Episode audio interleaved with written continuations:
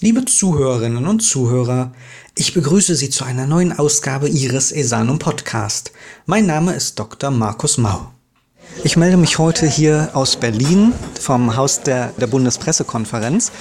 Und zwar geht es heute mal um den Weltnichtrauchertag. Und bei mir ist Frau Dr. Pötschke-Lange vom Aktionsbündnis Nichtrauchen, die schon viele, viele Jahre, wenn nicht sogar Jahrzehnte zu sagen, aktiv ist im Nichtraucherschutz.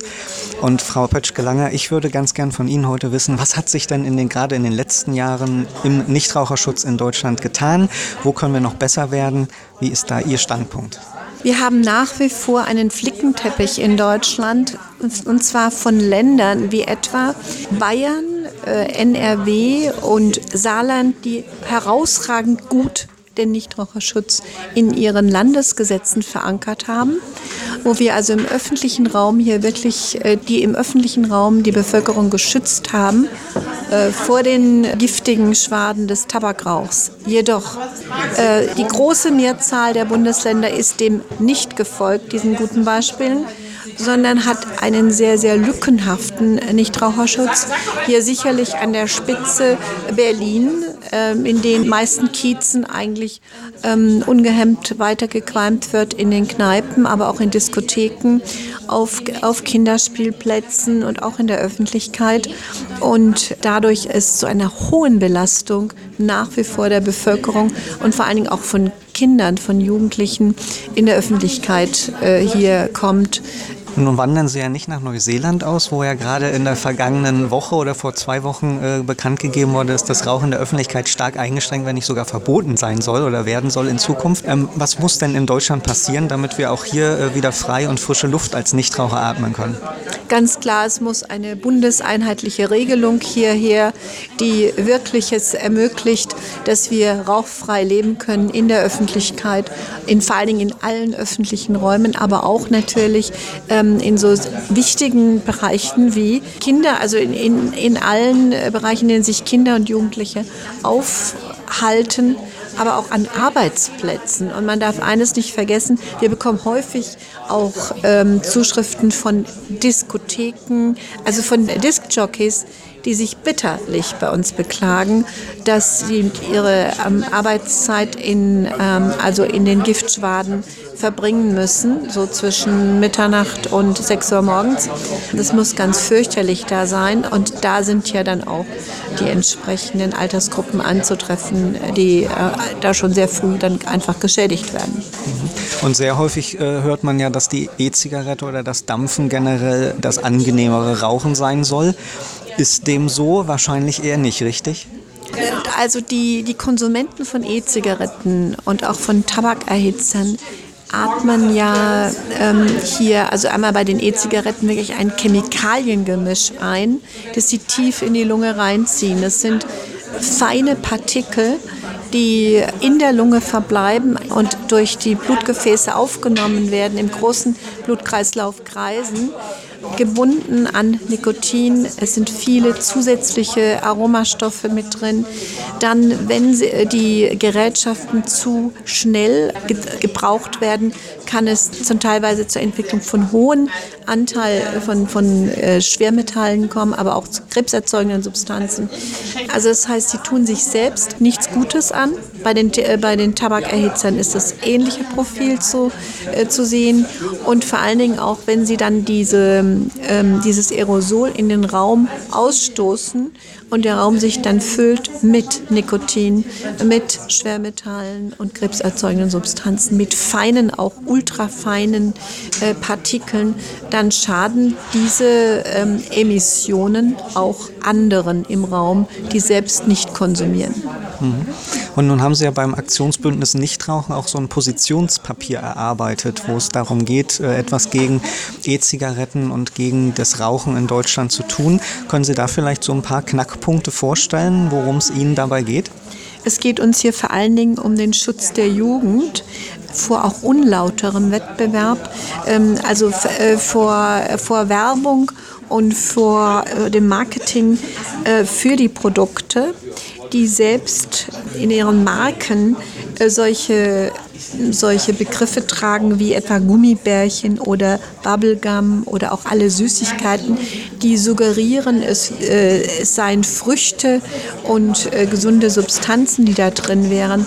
Und das Gegenteil ist ja der Fall. Es ist eine Mixtur aus Chemikalien, die hier verbreitet wird und die gut verpackt wird.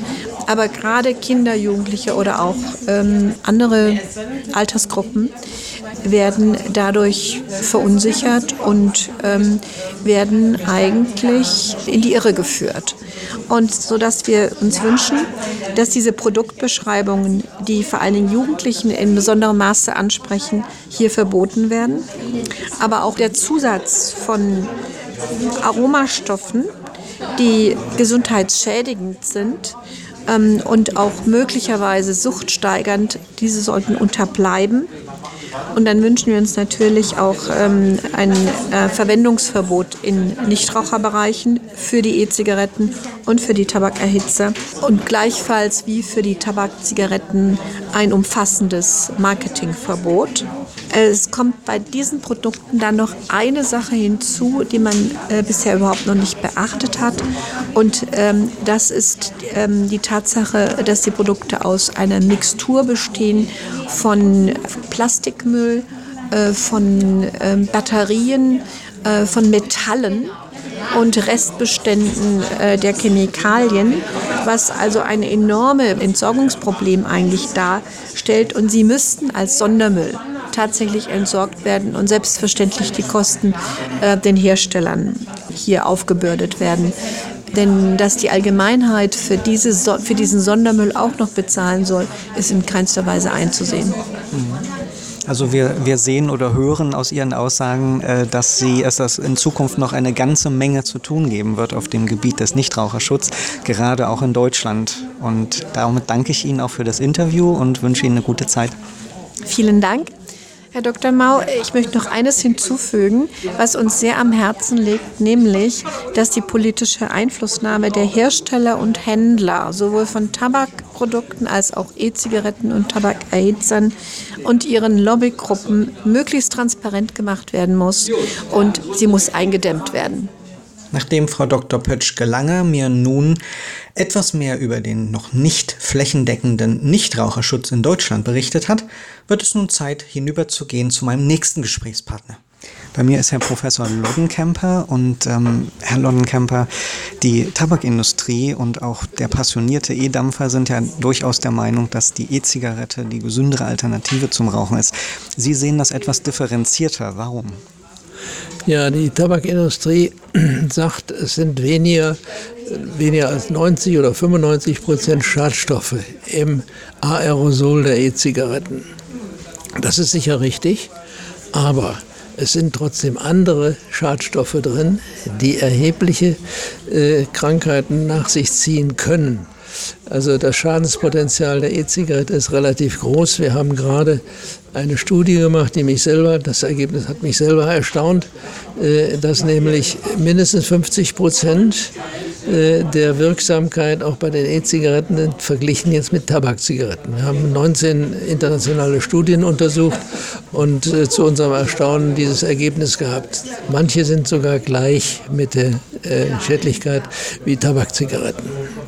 Insofern, also besonders haben wir dann untersucht Lunge, das ist ja mein Fachgebiet, und äh, Herz-Kreislauf. Da war noch ein Kollege, Professor Golke, äh, der also die Kardiologen vertreten hat. Und das Ganze hat initiiert, das sind 19 Studien, die in der letzten Zeit untersucht worden sind, erschienen sind äh, im Jahre 18, äh, 19 vorwiegend. Das Ganze hat initiiert Professor Wiebel der ist Toxikologe und Pharmakologe und war früher am Helmholtz-Zentrum in München tätig. Also ein guter Wissenschaftler und das hat uns, wie gesagt, erstaunt. Und äh, natürlich ist schon länger äh, der, der Verdacht, es gibt auch genügend Publikationen vorher schon, die sagen, E-Zigaretten machen was. Das ist also, allein wenn sie also die, die inhalieren primär, äh, kann es einen, einen äh, Hustenreiz auslösen. Aber was ist dann, wenn es mehr länger inhalieren. Was macht es dann an den Atemwegen? Was macht es dann an der Lunge? Und die kleinen Partikel gehen ja dann auch durch die Lunge hindurch in den Gesamtkreislauf und betrifft dann auch andere Organe. Da gibt es also entsprechende äh, Zellkulturversuche, es gibt aber auch Tierversuche, die das zeigen. Mhm. Und äh, nur ist ja das Problem, dass bei Ärzten, häufig bei, ha bei, Haut bei Hausärzten oder auch beim, beim Lungenarzt, die Patienten dann fragen, die gerne sich vom Rauchen entwöhnen möchten, ähm, ob sie jetzt auf E-Zigaretten umsteigen sollen. Ist das empfehlenswert? Was würden Sie da den Kollegen sagen? Also es gibt die großen Gesellschaften, die sich mit der Raucherentwöhnung äh, beschäftigen. Das ist also die Gesellschaft für Suchtfragen, das ist also auch die Deutsche Gesellschaft für Pneumologie. Äh, es sind aber auch mehrere andere, die empfehlen heute nicht die E-Zigarette zur Entwöhnung sondern da gibt es ja andere Methoden, die mit Medikamenten oder mit Nikotinersatz äh, arbeiten und recht erfolgreich sind. Nur, das haben wir in, einer, in einem Positionspapier mit mehreren Gesellschaften in Deutschland äh, 2015 schon mal gesagt, äh, dass letztendlich, wenn der Patient mit diesem Verfahren nicht loskommt davon, dass er in Gottes Namen dann eben anfangen kann, versuchen kann mit der E-Zigarette, aber er sollte sich einen Zeitpunkt aussuchen, wo er aufhört, der nicht so weit entfernt ist. Die Gefahr bei dem Ganzen ist, dass, äh, die, dass viele Dual-Users werden. Das heißt, dass sie nicht nur E-Zigaretten dann rauchen, sondern auch Tabakzigaretten und dabei bei den Tabakzigaretten bleiben. Und die Studien, die also gese äh, danach gesehen haben, ob E-Zigaretten zu der Entwöhnung hilfreich sind, zeigen eigentlich ganz schlechte Erfolge erstaunlich. Es gibt eine, eine neue Arbeit, die aus England kommt, die ja sehr propagieren, die E-Zigarette zur Entwöhnung, die im New England Journal publiziert worden ist und die zeigte, dass also die E-Zigarettenbenutzer besser waren als die, die also mit Medikamenten und äh, Nikotinersatz gearbeitet haben.